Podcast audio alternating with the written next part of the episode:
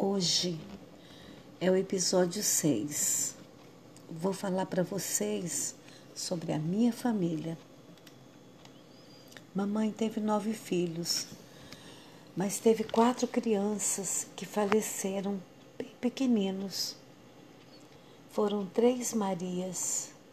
Edith não falava sobre isso, mas eu sei que na sua lembrança, sempre que olhava para o céu, via as três Marias ela mostrava as estrelas para a gente e tinha uma ênfase muito especial a essas estrelas. E teve também um menino que ela deu o nome de Josafá, também veio a falecer.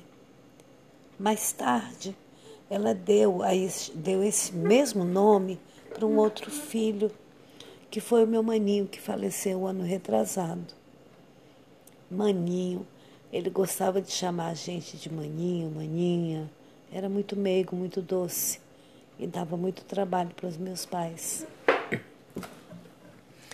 Então, os irmãos que conheci foram João, mais velho, Francisco, cujo nome foi oferecido em promessa a São Francisco, por nascer muito doente, Josafá e Sônia, a única menina, uma menina linda, muito branquinha, que mamãe chamou de Sônia, mas papai a registrou apenas como Maria. Mas para todo mundo seu nome é Sônia.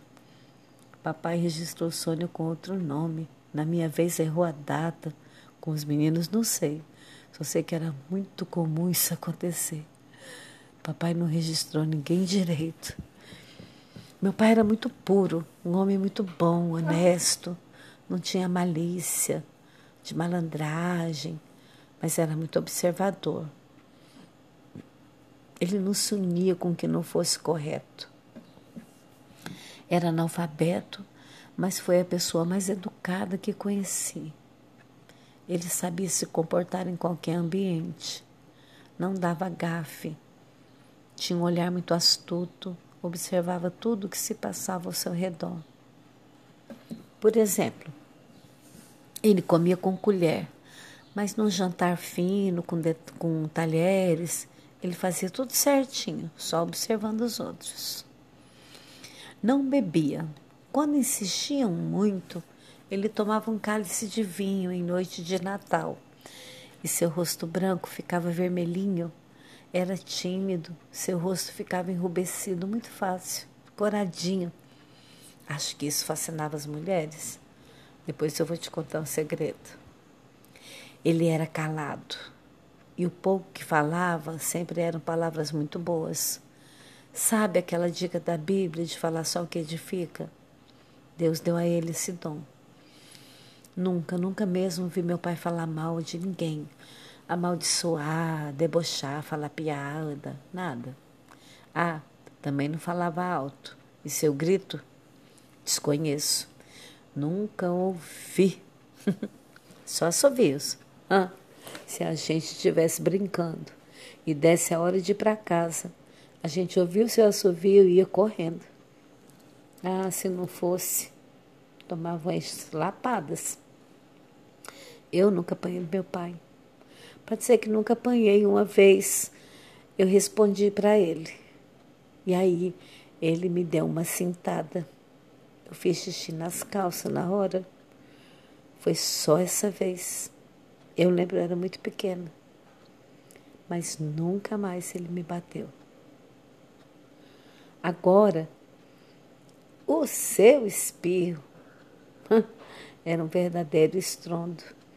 Ele espirrava alto e era onde ele era engraçado, porque a gente tomava um susto. Aí ele começava uma ladainha de oração, dizendo: Deus me livre dos maus fazejos, dos malfeitores, dos maus olhados, dos maus desejos, e não sei mais o que, não sei mais o que. Mas era uma ladainha, era muita coisa. Era uma oração tão engraçada que hoje imagino que era uma energia tão grande que saía daquele espirro e um clamor tão grande para nunca adoecer, que creio que Deus o livrara realmente naquele momento e para toda a vida daqueles, tendo aqueles espíritos tremendamente espirituais ou espirituosos que papai soltava. Ele não era religioso, Ele era espiritualista. Ele acreditava em Deus, Jesus, nos santos. Mas ele ia para a igreja e só observava.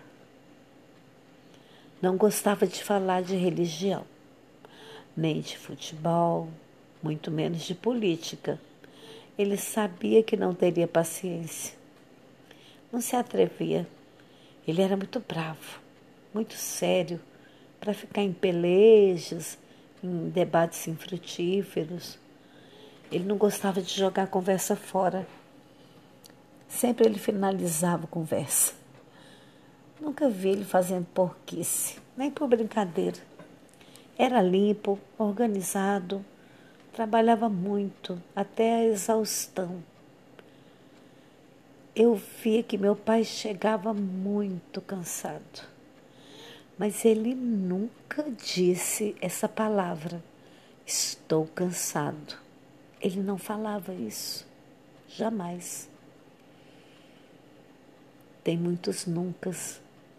Eu nunca vi meu pai parado, folgado, doente, murmurar de alguma coisa. Não. Ele era positivo, avexadinho, para lá e para cá, sempre ocupado com algo. O que tinha que falar para você, ele falava só para você, com firmeza e seriedade. Não era dado a brincadeiras bobas, nem coisas banais, mas tinha o sorriso mais lindo que já vi nesse mundo. O universo se abria para mim quando ele sorria. Creio que para todos nós. Eu e meus irmãos o amávamos muito, tínhamos muito respeito e uma reverência total. Era o Senhor. Para os outros, ele era seu Antônio. Papai era muito digno. Mas, como todo ser vivente, nesse mundão de meu Deus, não era perfeito. Como todos os homens daquela época, dava suas escapadinhas.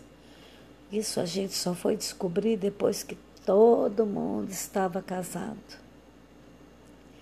Mamãe mesmo vivia se gabar da fidelidade de Antônio. Ele era tão bom para ela e amoroso. Eles tiveram uma vida sexual ativa até velhos. Dormiam juntinhos. Eu, quando criança, adorava atrapalhá-los e ficar naquele clima gostoso, amoroso, dos dois se arrulhando como pombinhos, falando meiguices, acalantos, é, cantando doces cantigas. Ah, não passava pela cabeça de Edith, nem de nós, as meninas, que ele a pudesse trair. Talvez os meninos soubessem. O mundo era extremamente machista. Naquela época, os homens saíam para onde quisessem e as mulheres ficavam em casa. Minha mãe engomava com ferro a brasa a roupa de linho para o meu pai sair. Sair para dançar. Simples assim. Mamãe era a Dona Edith. Dona Edith era uma fortaleza, uma mulher incansável que conseguia agregar toda uma comunidade. Era ativa, engajada, católica praticante. Ia à missa todo domingo. Todos os filhos batizados, crismados, catequizados, feito a primeira comunhão e engajados nas causas da igreja. Gostava de ajudar conversava com todo mundo, não tinha preconceito de nenhum tipo. E assim fomos criados, respeitando as pessoas na sua essência. Mesmo no mundo machista, tinha muita liberdade.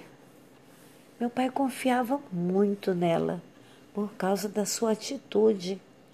Ela era verdadeira, íntegra, trabalhava muito era companheira e ele entregava a ela a responsabilidade de administrar toda a renda do casal, o que ela fazia com maestria.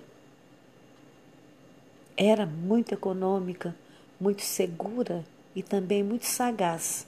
Sabia empreender. Era uma mulher de negócios. Sua geração abriu as portas para sermos as mulheres que somos hoje. Nunca vi minha mãe se lamentar da sorte, murmurar, muito menos se vitimizar. Era altiva. Não era linda como meu pai, mas era bonita, forte. Depois ela engordou, mas manteve a elegância. Se vestia muito bem, muito decente.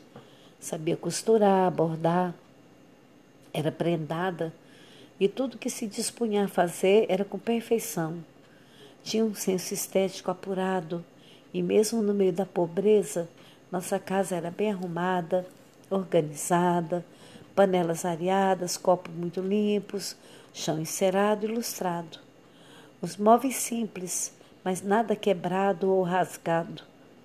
Gostava de louças finas e sempre em sua casa você iria tomar café numas xícaras bem lindinhas, servidas numa bela bandeja. Ela amava servir. Seu lema era: quem não vive para servir, não serve para viver. Ela adorava ouvir as histórias das pessoas. Sua máquina de costura era posicionada numa janela e ali, enquanto trabalhava, ouvia as histórias das pessoas. Eu não ouvia. As crianças desse tempo tinham o seu lugar. Não era permitido crianças estarem ouvindo conversas de adultos.